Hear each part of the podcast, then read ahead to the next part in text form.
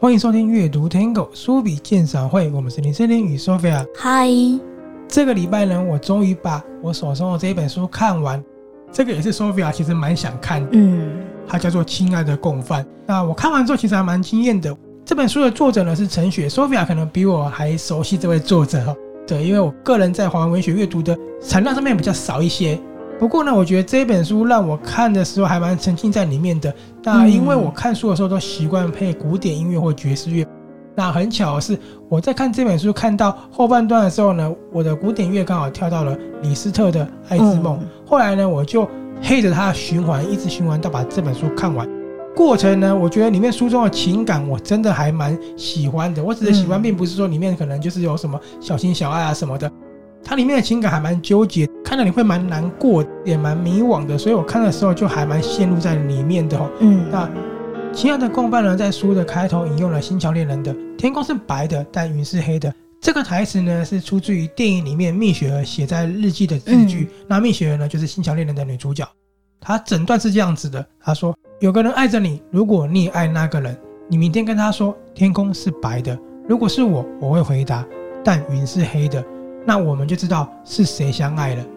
这整段话是不是还蛮耐人寻味的，对不对？对，为什么云是黑的？其实蛮多人看完之后都要去讨论这个意思。那每个人的解读都不一样。嗯，我先跟你大致讲一下《新桥恋人》的故事。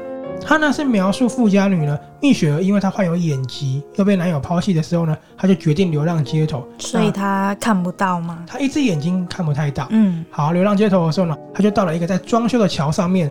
但那时候呢，她就遇到了露宿桥上的艾利克斯，嗯，两个人就发展一段浪漫的暧昧情怀了。多年过去了呢，艾利克斯他出狱了，而蜜雪的眼疾呢已经痊愈了，而且打扮的光鲜亮丽。两个人在桥上相遇，艾利克斯最后呢与他相拥，从桥上一跃而下，坠入塞纳河。最后两个人被船救起来之后呢，他们站在船头，这个船呢驶向了大西洋。嗯，我觉得他们是一起离开这个曾经浪漫又心碎的法国。那他们呢，一个是。火舞的一个舞者，可是呢，他住在桥上，也算是流浪汉。那蜜雪儿她是富家千金嘛？对，我觉得他们两个等于是抛下了过往生活，还有他们原本的束缚，这是我看的一个感觉。所以它算是开放式结局，就是结尾就拍到他们两个坐在船上一起航向一个地方，然后就没有说是哪里。对，我大概是很简短的讲这个故事。但是呢，在你看完这一本《亲爱的共犯》之后呢，你大概就可以体会说，为什么陈雪女士她用了“天空是白的，但雨是黑的”来做开头。因为呢，我觉得书中的崔慕云就是女主角，跟她从小暗恋的陈高歌呢，两个人相爱的心是互相悬着的。因为呢，他们的爱都被现实给束缚住，他们没办法像星桥恋人一样最后远走高飞，他们只能渴望彼此，也希望能够拥有彼此，为彼此付出。就因为这个情愫，成了这一本《亲爱的共犯》的一个架构了。这本书呢，我先说一下，我看完之后，说起来我觉得还蛮残酷的。就是我觉得我对比书中里面的角色来讲的话，嗯，还蛮幸福的。但是我又想了一下说，说网络上查的话，应该蛮多人去探讨他的结局。很多人在说谁是亲爱的共犯嘛，对不对？那我觉得或许这个结局才是最好的。因为呢，这些角色他们有了爱，其实有的时候呢，你有了爱呢，世界就算已经分崩离析了，你也无所畏惧嘛。因为其实我们都觉得，有时候独自的孤独呢，才是最可怕的，才是可以把一个人摧毁殆尽，对吧？对。好，那这本书呢，Sophia，你看一下介绍，我想听听看，你看介绍之后，你觉得它是一个什么样的故事？一个豪宅，然后还有什么财团二公子跟警察，感觉是一个蛮悬疑的案子。对，没错，其实呢，它算是一部悬疑的作品。书上面呢写的是豪宅里山脚下，时隔多年的两个黑夜呢，怎么改变了两个家？那两个家的第一个家呢，是一栋纯白的无瑕豪宅，里面呢却有黑不见底的苦难。嗯，那第二个家呢，是一间山脚下的育幼院，可是呢，居然成了一桩案件的破案关键。好，这两个家，那我跟你讲一下，这故事呢在讲什么？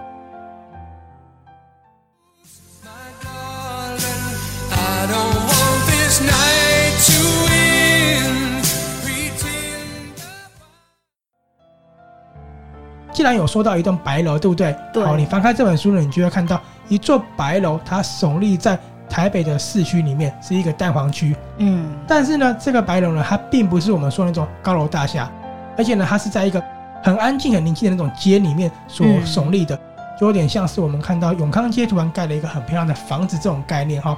好，这个豪宅呢，我讲了，它没有很高，它只有五层楼，所以呢，它虽然没有划破天际，可是呢，他就在当地画出了那里精英阶级从来没有想过的差距。这些居民可能以为我已经够厉害、够有钱了，已经可能有一种自我优越了。看到这个白楼，才发现说，原来我们也是有贫富差距的。嗯，所以它是一栋盖的非常豪华，但是又很宁静的豪宅。对。它的豪华呢，就是你看到它，你会被震着说这个建筑真的不简单。但是呢，它也不是那种很浮夸的，因为它是全白的一个白楼，白的无瑕，可是却白的让你觉得很有气势。好，我刚刚说的，他撞出了精英阶级没有想过的贫富差距之外呢，他也撞出了这些养尊处优的居民呢，他们的自卑感了。嗯，那最重要的呢是，他居然也撞出了楼里面呢骚动不安的心。这骚动不安的心是来自于楼的主人。好，那。白楼呢，其实是一个富豪叫张大安他所盖的。为什么盖在这个市区呢？是因为这个是他的家，他的根，他小时候这里长大的，所以呢，等于是他翻新了他的那个台语叫起家起家错嘛，是吗？对，对，台语不是很好，等于是他盖一个他的根的一个大宅，去建立起他一个坚强的堡垒。嗯，对。如果我们说他的帝国是一个巨人的话，我觉得这一个房子就是他的心脏。他要去巩固这个地方，他觉得我们一家人就要活在这里，嗯、所以呢，这个是他的三代宅，就是要三代同堂的意思。嗯，可是呢，他本来以为呢，这个是他可以守护的一个世外桃源。为什么这样讲呢？因为这个城堡是与世隔绝的，对吧？有钱人的世界你是跨不进去的，所以呢，他本来认为这是他可以守护的一个世界。他这里呢，定下了很多规矩，比如说每天早上七点就一定要用餐，所有的家人都要住在这里一起生活。他很重视这个所谓家的概念。可是呢，就在他的小儿子、二儿子张振东被绑架的时候呢，他才发现说，原来他所建立的帝国看起来那么坚强，但是那么不堪一击。他的儿子居然也会被绑架。那其他的公犯呢，就是讲建设公司的二儿子呢，张振东遭到歹徒绑架之后呢，被勒索了赎金三千万，展开了序幕。那随着不久呢，张振东的尸体被发现了，警方周小勇去追查这个案子的时候呢，不断的拼凑线索。就发现了为什么所有的嫌疑呢都指向张振东的妻子叫崔慕云。好，可是崔慕云呢，她非常的瘦弱，非常的柔弱，她身上呢都是伤痕，而且呢，他似乎有一种被张家一直欺压的一种有苦难言，所以呢，让所有事情都更加迷离了。我跟你解释一下，崔木云呢，她并不是富家千金哦，她只是一个贵姐，那她的家境非常的平凡，所以呢，其实嫁到张振东家里的时候呢，大家都说她是麻雀变凤凰。好，就是这样。那刚刚说有两个家嘛，这时候呢，周小勇发现了一家叫做喜悦育幼院呢，似乎跟这个案件有着共同的关联性。嗯，他去追查之后才发现说，原来在多年前呢，幼儿园有一桩骇人听闻的虐童案，而且呢，有小朋友被凌虐致死。那这个案件呢，居然牵引着张振东被绑架的案件。但是随着真相被拼凑出来的时候呢，才发现真相真的非常非常令人心碎。到底呢，罪犯？跟被害者哪一个才是行善的呢？这个就有一个很让人去难以断定这个界限了。嗯，我们都知道，有些受害者他其实真的我们觉得死有余辜。对，那有些人是法律没办法制裁的，就出现这样一个道德的界限了。嗯，所以你觉得这本书它主要探讨的是感情吗？有蛮多面向的，我们等下可以一一跟大家讲一下我的感受。好，所以呢，故事就是这样，去还原这个真相的时候，居然发现了。这个真相拼凑起来让人家心碎，那是不是要把它拼凑完整了？嗯，而且呢，当年崔慕云嫁入了我刚刚说的张振东的家里的时候，人家说麻雀变凤凰嘛。其实呢，这个人人羡慕的富裕呢，是把他一步一步推向地狱的深渊哦。嗯，而且呢，这个白楼是一个奢华的地狱，里面燃烧的呢是会灼人身心的一个恶火。这个恶火是什么被助长的呢？就是张家人丑陋的那个面貌了。故事呢，大概就是这样子。所以你听下来之后有发现，它虽然说是悬疑，可是里面所涵盖的是另外一个面向。对。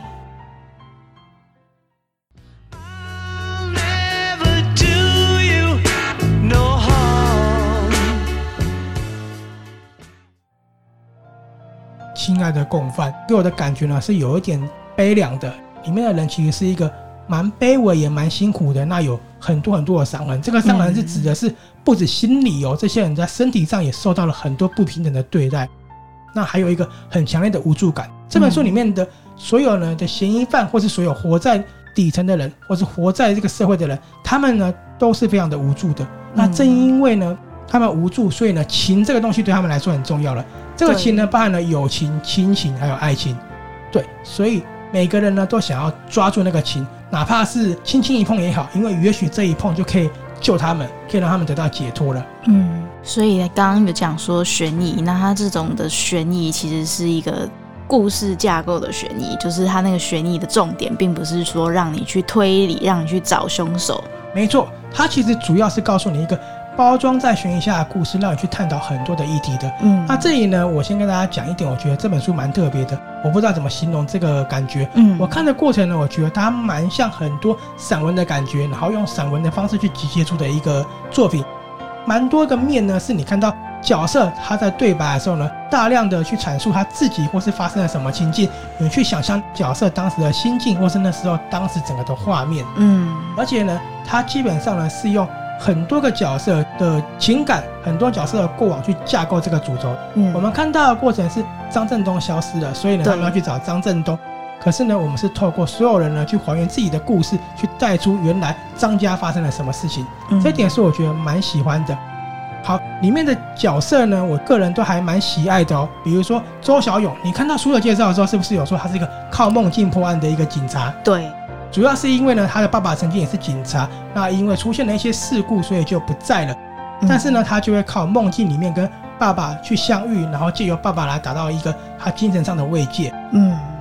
周小勇呢，之所以为什么要当警察呢？除了是追寻他父亲的脚步之外呢，嗯、他也是透过破案去麻痹他孤独的心灵，也是他找一个生活的重心。不然的话，他其实生活是一个没有重心，而且是很孤单的一位女士。嗯、而且呢，有一个他从未说出口的，他为什么喜欢跟长官打档呢？因为长官给他一个安全感，甚至长官给他一个他前所未有的一个依赖感。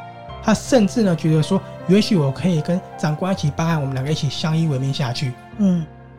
张振东的妻子崔慕云呢，加入这个家之后呢，其实她也是掉入一个地狱里面嘛。对，她其实就像一个花瓶，一直被摔破。这个摔破呢，有分很多层面，不论是言语上的侮辱，嗯，因为呢，她的先生对她其实是有暴力相向的。那那些言语上呢，就有分另外一个层面，就是我们讲的人身攻击跟所谓的阶级区分的。对，那这个心灵上呢，就有所谓的阶级的区分了，因为他们本来就不对等，那这是有一种被瞧不起的感觉。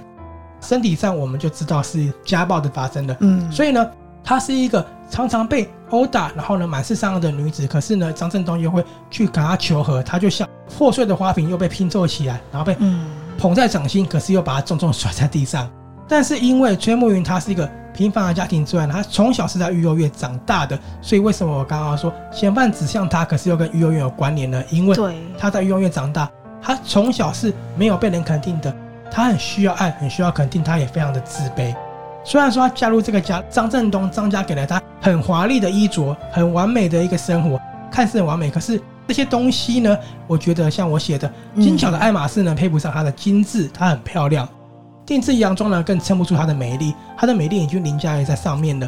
那很有名的红底鞋呢，怎么撑也撑不起她的坚毅。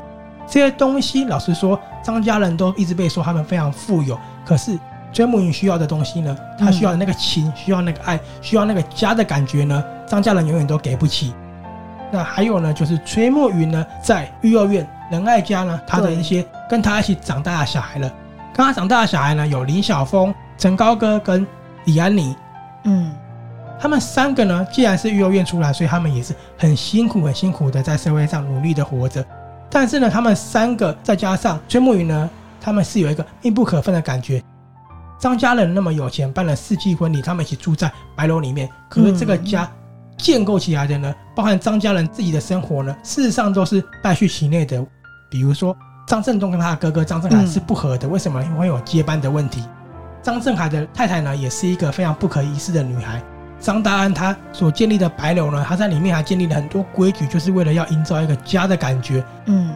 对，那其实你就知道这个家庭过得并不是那么快乐的，就只是外表好像豪华。没错，你知道吗？很讽刺的就是我刚刚讲的，嗯，这个家看起来那么完美呢，是居然比不上崔梦云小时候他们在仁爱家生活的那个家庭。嗯，所以呢是一育幼院。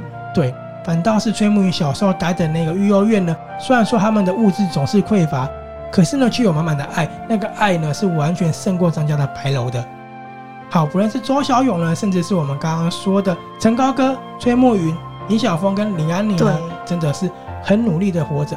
他们四个人的情感呢，让我看起来是非常揪心，因为他们的情感呢，其实是非常紧密的，而且胜过了亲情。那张家呢，跟育幼院的院长呢，让我看了就非常的厌恶了。我相信很多人都有相同的感受，因为呢，张家他们一辈子想尽荣华富贵，这辈子呢，个性就是我讲的不可一世，而且呢，他们总是自视甚高，瞧不起其他人，可是他们却是道貌岸然。所以呢，我觉得张振东他本来就注定要为自己付出代价了。没错。育幼院的丁院长呢，他其实在育幼院里面胡作非为，所以我说有爆出了一个虐童致死的案嘛。虽然说他原本拥有权利，可是最后被踢出了这个权利了。但是我觉得这个是用鲜血去换来的，所以我看了也是非常的 讨厌。对，嗯。好，我讲到这里的时候，你就有没有觉得很明显的我的喜好跟厌恶了？我对张家没有好感的，对，对不对？嗯、因为里面张家的阐述呢，虽然说嘛很成功、很富有，嗯、但是呢。这一个家呢，却只是败絮其内的空壳家庭。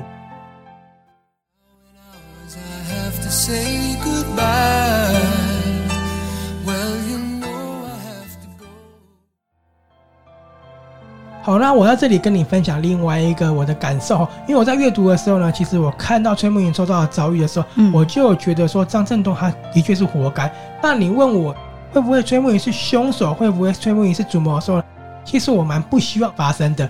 但是我在看的过程呢，我那时候我跟你说，哎、欸，嗯、我让我想到了李阳的杀夫，对，并不是这本书很像，而是因为我觉得这样的一个压抑，让我想到那本书里面的情节，那我就很担心崔沐云。嗯、我觉得里面的角色让我喜欢上他了，我不需要他走到这样的一个地步，让我看了会很难过这样子。嗯，所以你算是你还蛮喜欢崔慕云这个角色的，应该是说里面的角色我都很喜欢，那只是因为。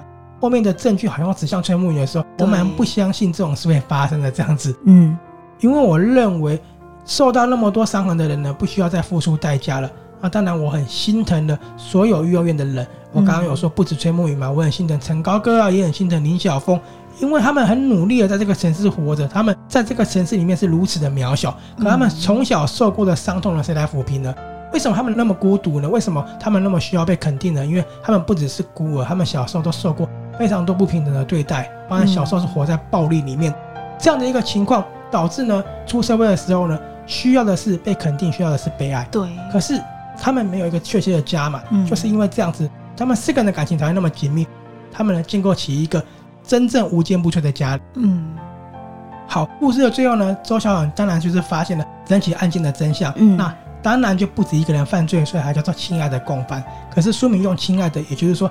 彼此是无私的付出的，彼此他们是有情感的。嗯、那至于原因是什么呢？我觉得你自己去看这本书，我就不要这边爆雷了。好哦。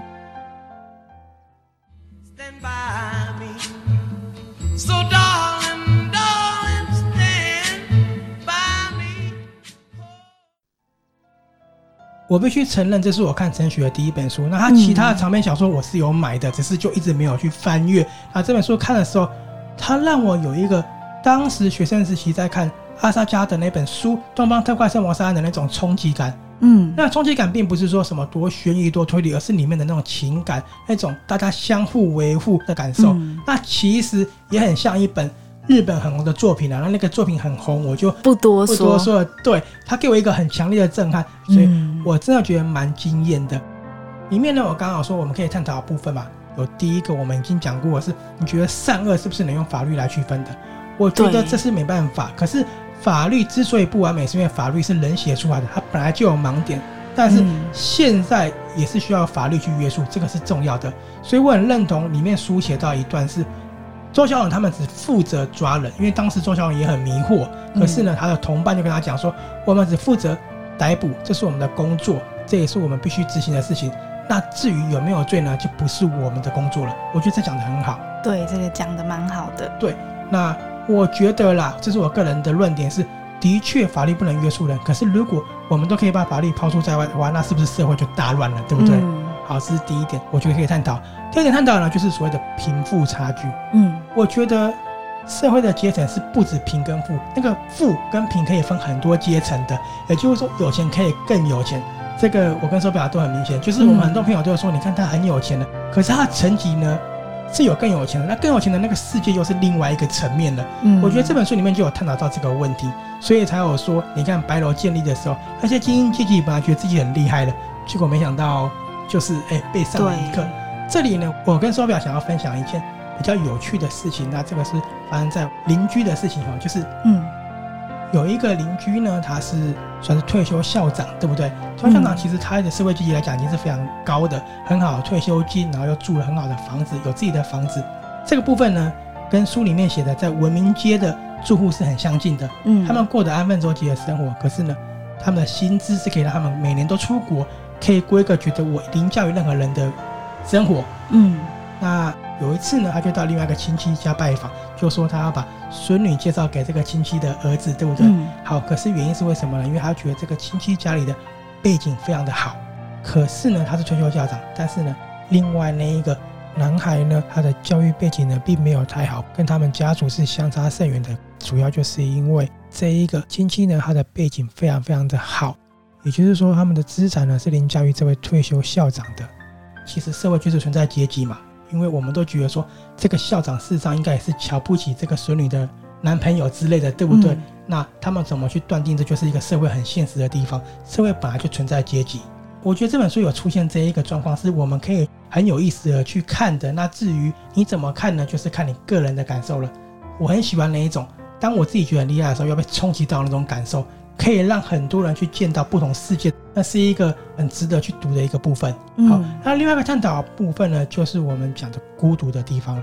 我们很多人的孤独呢，不只是我觉得很孤单，没有人陪而已，有时候是一种无助感。那个无助感呢，其实是源自于小时候原生家庭跟小时候的经历。那我们可以就这本书去看看，说很多人他的过去的生活背景他是怎么样的。那我觉得这是一个很棒的一个地方。还有另外一点呢，是我看这本书自己的感受啦，就是，嗯，其实里面的角色呢，他们之所以会有这样的影响，是因为小时候受到不平等的待遇，对，那这些待遇呢，会沿着他们一起成长到他们出社会，会影响到他们自己的一个心灵状态的。那我觉得，我们如果做到这样的人的话呢，我们不妨多一份心思去关心他们，嗯，对，去关心他们呢，避免他们走向了一个错误的道路，或者是让他们自己变得更痛苦，或是受到别人的侵犯。所以，其实这一个书对我来讲呢，它的。悬疑部分并不是那么的重要，嗯，所以我才说我很喜欢它里面情感啊去堆叠的地方。好，那我觉得呢，这本书最后并不是悲剧，因为我觉得人在坠入绝望的时候呢，如果你还有另外的那一丝勇敢的话，那个勇敢就是最纯粹的爱，你有那个爱，你才可以勇敢。所以呢，爱或许是一个唯一能够抓住救命的稻草，但是里面的人至少都抓到了。所以，如果你问我说，亲爱的共犯里面有谁是共犯的话，我会说，如果你跟我一样读着书的时候呢，为他们觉得很不舍，为他们觉得很不公平的话，那我们都是站在同一边的，那我们都是亲爱的共犯。